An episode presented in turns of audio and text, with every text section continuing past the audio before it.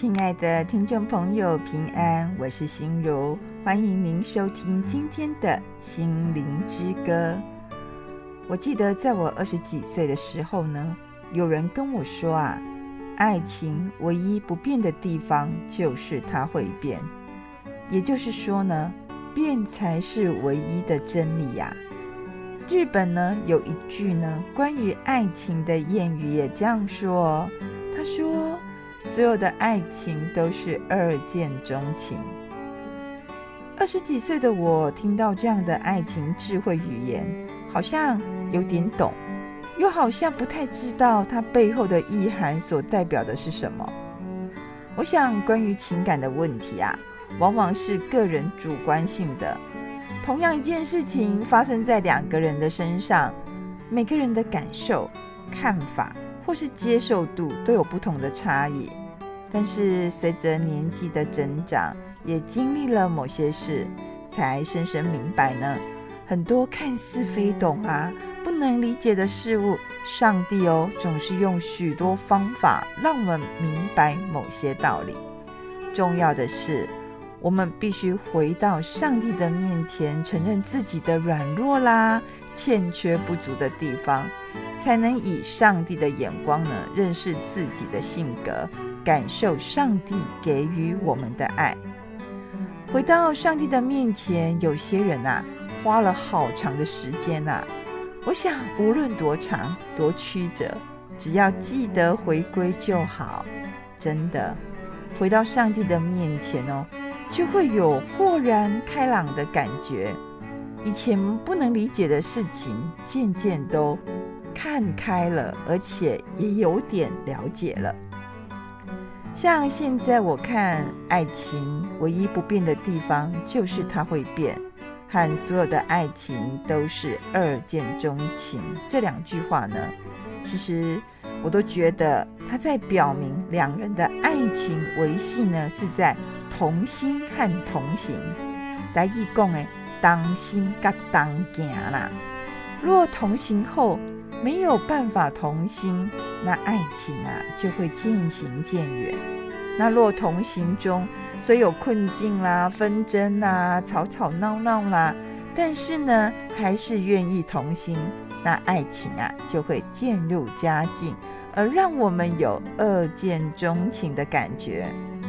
所以呢，两人同心真的很难呐、不是说这是一件很容易做到的事情，根本是。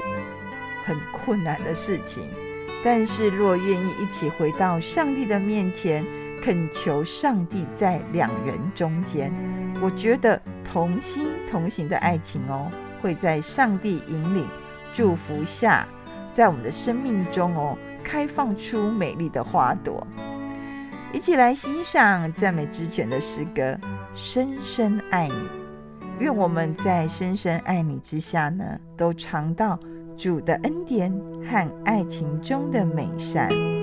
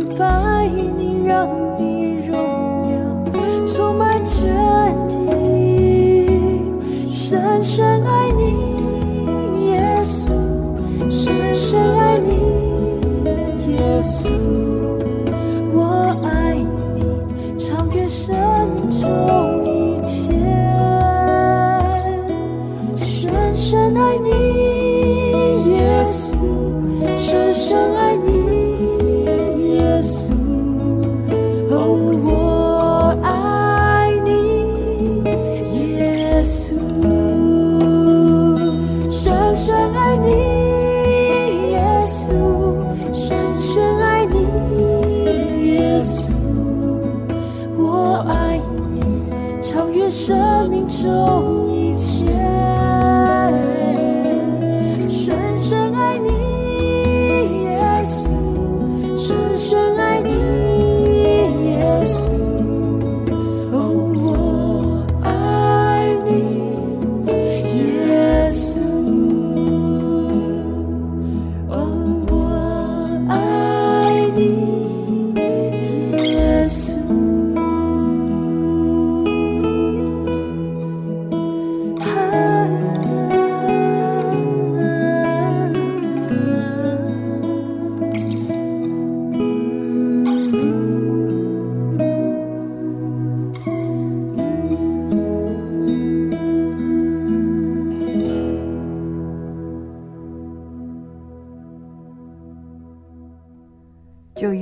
经创世纪二章二十四节这样写，他写说啊，因此人要离开父母，与妻子联合，两人成为一体。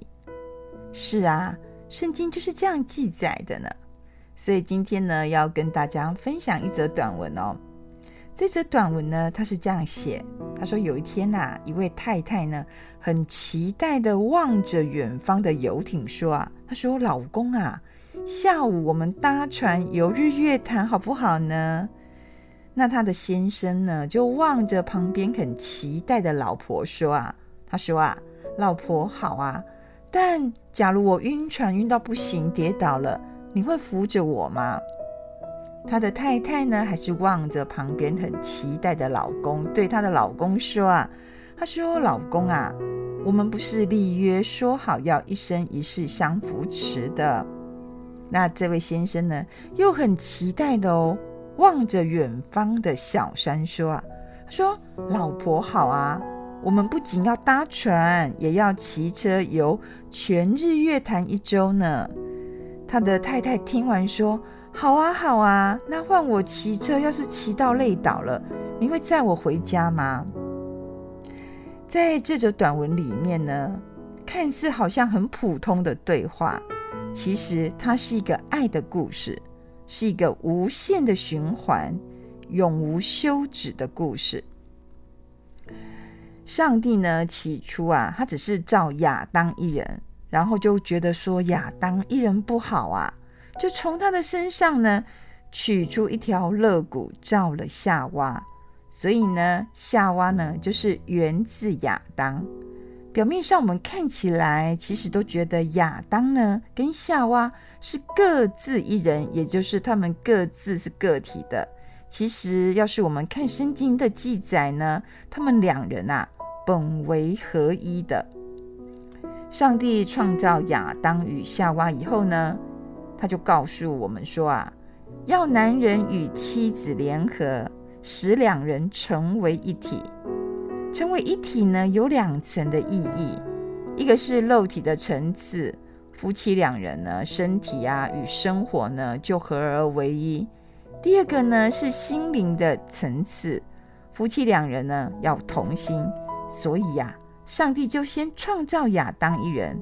再自亚当呢，创造夏娃，成为两人，最后呢，让两人结合成为夫妻后，成为一体。这是多么伟大而奇妙的安排！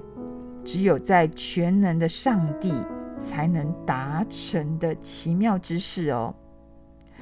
我想搭游艇哈，游日月潭也好啦，还是骑车呢，环湖也可以啦。在安静的环境里面享受上帝所创造的大自然，这就好像夫妻两人呢合而为一，自由自在行于主的照顾与保守和管教中，然后在这过程当中呢，还是非常的祥和。纵使有时候有纠纷啊，有争吵，有问题，但是都是在安全的范围以内。因为有主与我们同行，我想在婚姻的道路上，大家都承认是困难的，它不是一件简单的道路。那婚姻成圣的道路上，我们若愿意跟随主，这就好像先生呢背的十字架是太太的，那太太背的十字架呢，也是先生的，因为两人已在主耶稣基督的旨意里面合而为一，要替对方背负十字架。夫妻呢，彼此分担。我想，纵使两个人啊无法同时到达终点，但至少两个人同行时哦，是同心，而且是一起背负十字架的。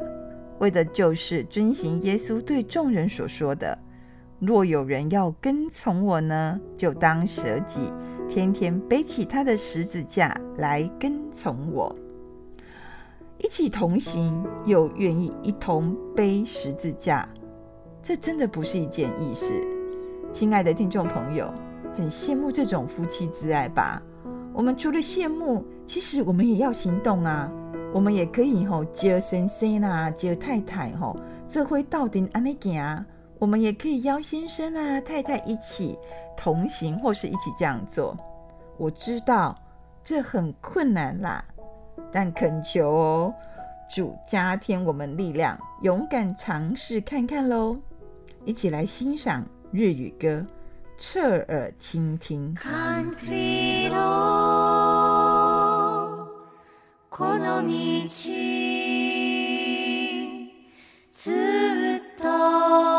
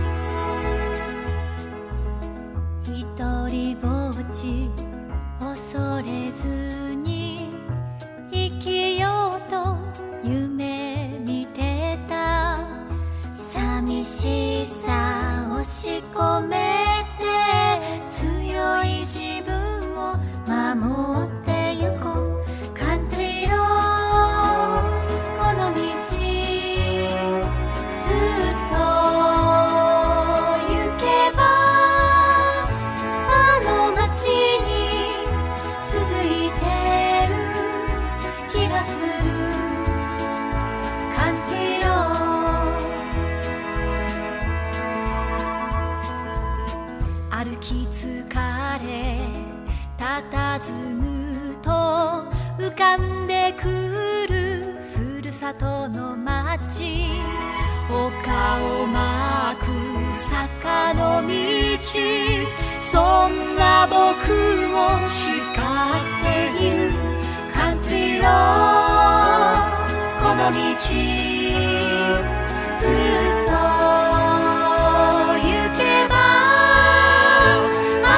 街に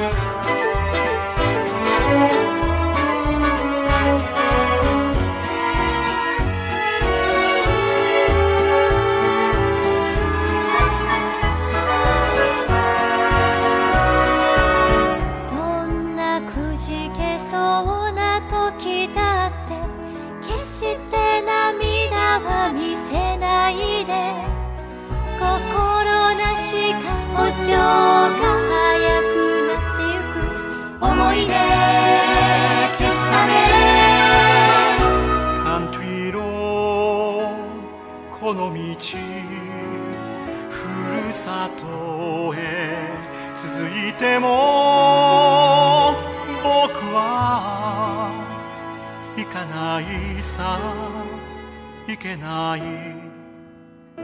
カントリーローカントリーロー明日は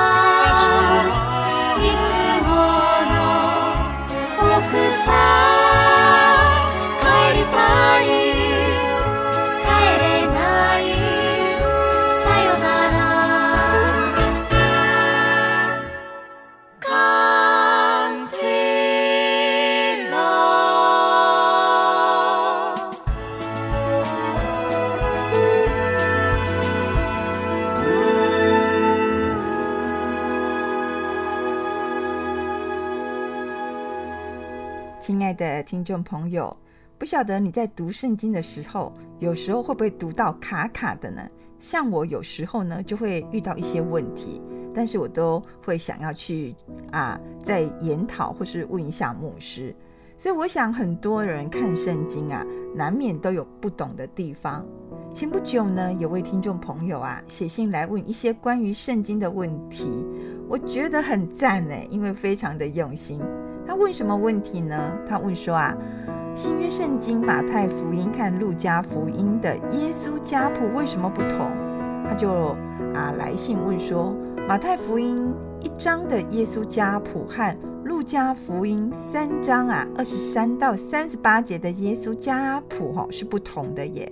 也就是说，他说，哎，马太福音从亚伯拉罕开始，我们可以从一章的二节看到亚伯拉罕生以撒，那以撒呢就生雅各。但路加福音它是倒数法哦，倒数法的意思就是说，它是从耶稣开始写。他说，耶稣开头传道，年纪约有三十岁，依人看来啊。他是约瑟的儿子，那约瑟呢是希里的儿子。这两处经文记载其他人真的有很多不一样的地方。这位听众朋友就说：“圣经怎么可以有两份不同的耶稣家谱呢？”在这里呢，我就回答这个问题喽。呃，请他参考参考。其实新约圣经马太福音记载的是耶稣父系的家谱，那路加福音记载的是耶稣母亲啊的家谱，也就是玛利亚父系的祖先。因为当时候呢，族谱都是以男性为主来记录。那在路加福音，也就是他母亲玛利亚这边的家谱呢，为了承接耶稣，才写上约瑟。大概他们的分歧点是从大卫开始。从父系方面，我们可以看到大卫王接所罗门；但是从母系方面呢，我们就可以看到大卫王，然后就是接拿单，这是很不一样的地方。这位听众朋友很棒哦！我这样跟他回答后啊，他又来信问我说：“那我们怎么知道路加记载的是母系的家谱呢？”真的啊，有时候我们看圣经可能不会想到这么深的问题耶。不过呢，这位听众朋友啊啊，你不必担心，其实当时候的犹太人呢不会搞错家谱。尤其这些福音书呢，都是耶稣死后几十年之间写的，当时是有资料可以调查的。我们可以看到路加福音怎么记载。其实，在路加福音的三章二十三节，它的原文直接翻译就是：耶稣就开始传道，大约三十岁，一如他哦，被认为是约瑟的儿子，那约瑟是西里的儿子。其实，在这个圣经节，你可以参考《信望爱圣经网》的经节的原文哦。我们可以来看这段圣经，他被认为是约瑟的儿子，这个意思，这个他指的是耶稣。那这个意思就是，依人看来，他是约瑟的儿子。为什么这么写呢？因为我们可以明白。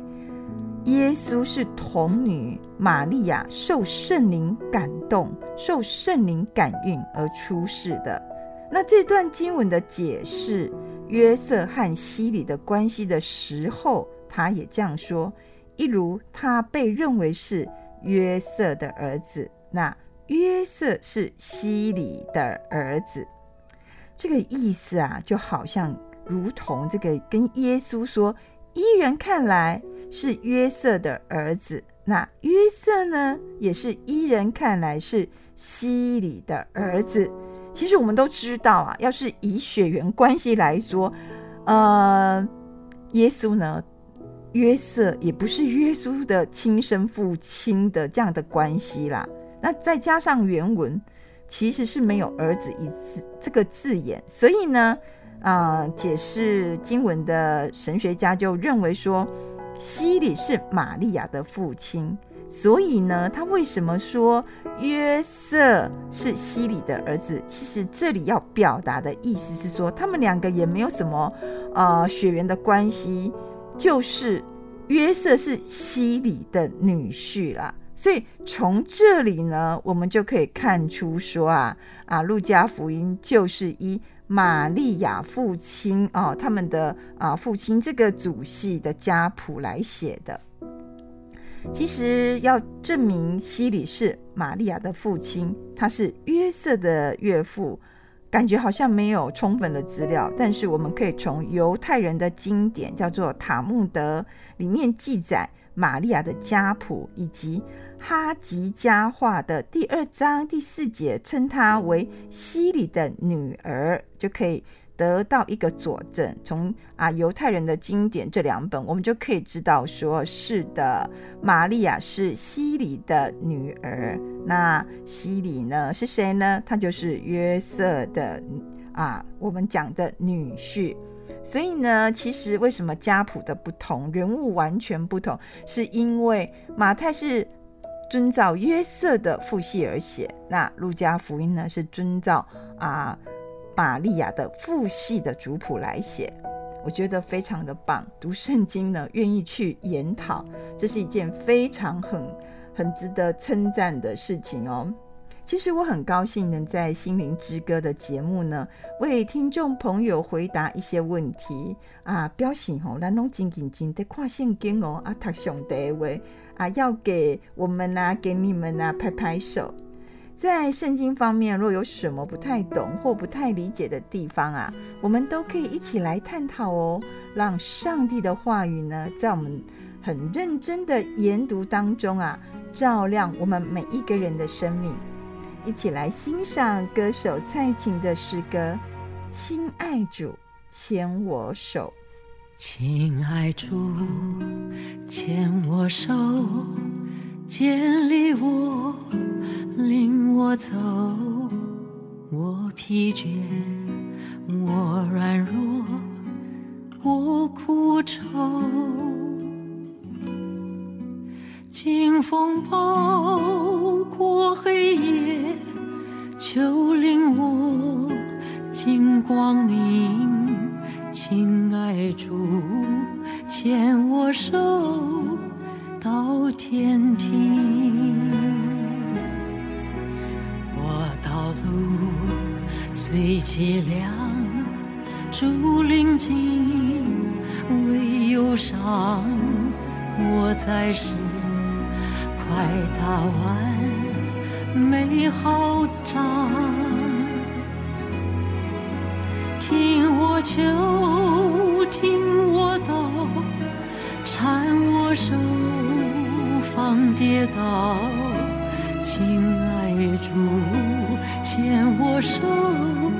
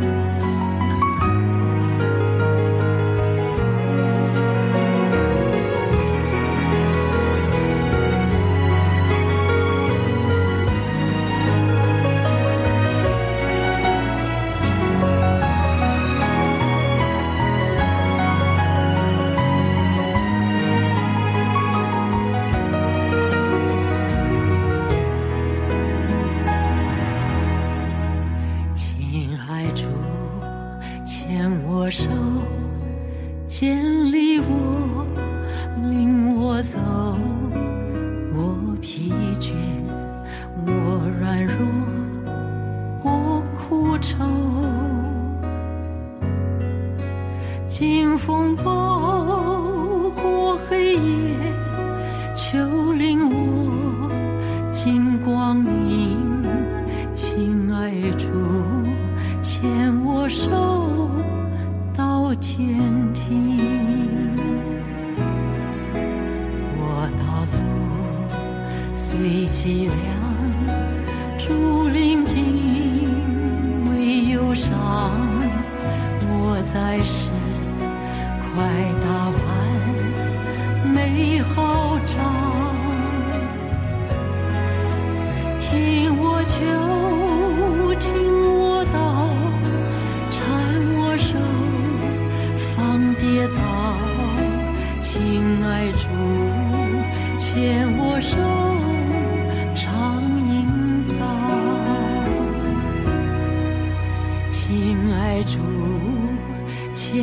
我手，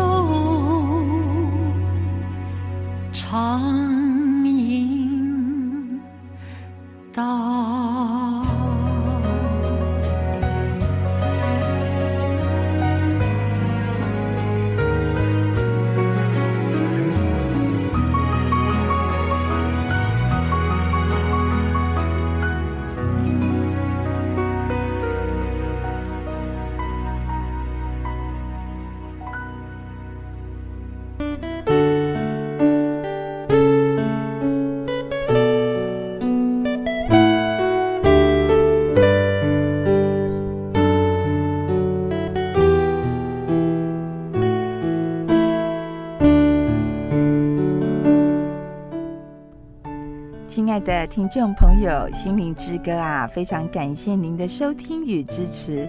在这里呢，我们有一个好消息要跟大家说，因为有些听众朋友呢，没有办法说在清晨六点啊，就在快乐联播网听到心灵之歌的节目，所以心意广播中心制作团队呢，啊，为了让许多听众呢可以听到心灵之歌的广播节目啊。我们将节目制作成 Live 的方式，也就是说，我们利用手机赖的功能啊，将节目赖给听众朋友听哦。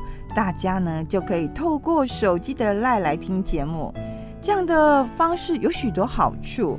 它不限时间，不限地点，你想要什么时候听都可以。甚至哦，你要是觉得这个广播节目很不错，你想来给亲朋好友或是教会的会友来听，也都可以哦。心灵之歌制作团队啊，真的真心期待说，借由这样的节目呢，能将上帝的福音、上帝对我们的恩典啊，让许多朋友来认识。让每一个人哦都可以成为上帝所拣选、所呼召的儿女。在这里呀、啊，我也真心恳求来呼吁一件事：心灵之歌呢，真的需要大家的奉献与支持，让广播福音事工啊可以继续下去。尤其我们将节目制作成赖的方式以后呢，我接到许多听众朋友感谢的电话哦，他们都说用手机赖传给朋友真方便呢，甚至有的人都传到外国去说啊，让外国的亲朋好友啊也可以听到我们福音广播的节目。我想只要可以将上帝的国度扩展出去，我们都会非常真心努力来制作好每一个节目。若是听众朋友，你有什么对心灵之歌啊制作团队有些问题要询问的话，我们也非常欢迎你打电话来询问哦，我们会详细为你说明。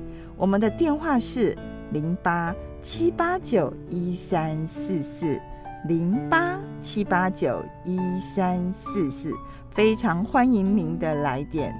最后呢，愿上帝、啊、与你我们同在。赐福台湾，也赐福住在台湾全地的百姓，也愿台湾，愿我们都能走上上帝为我们所命定的道路。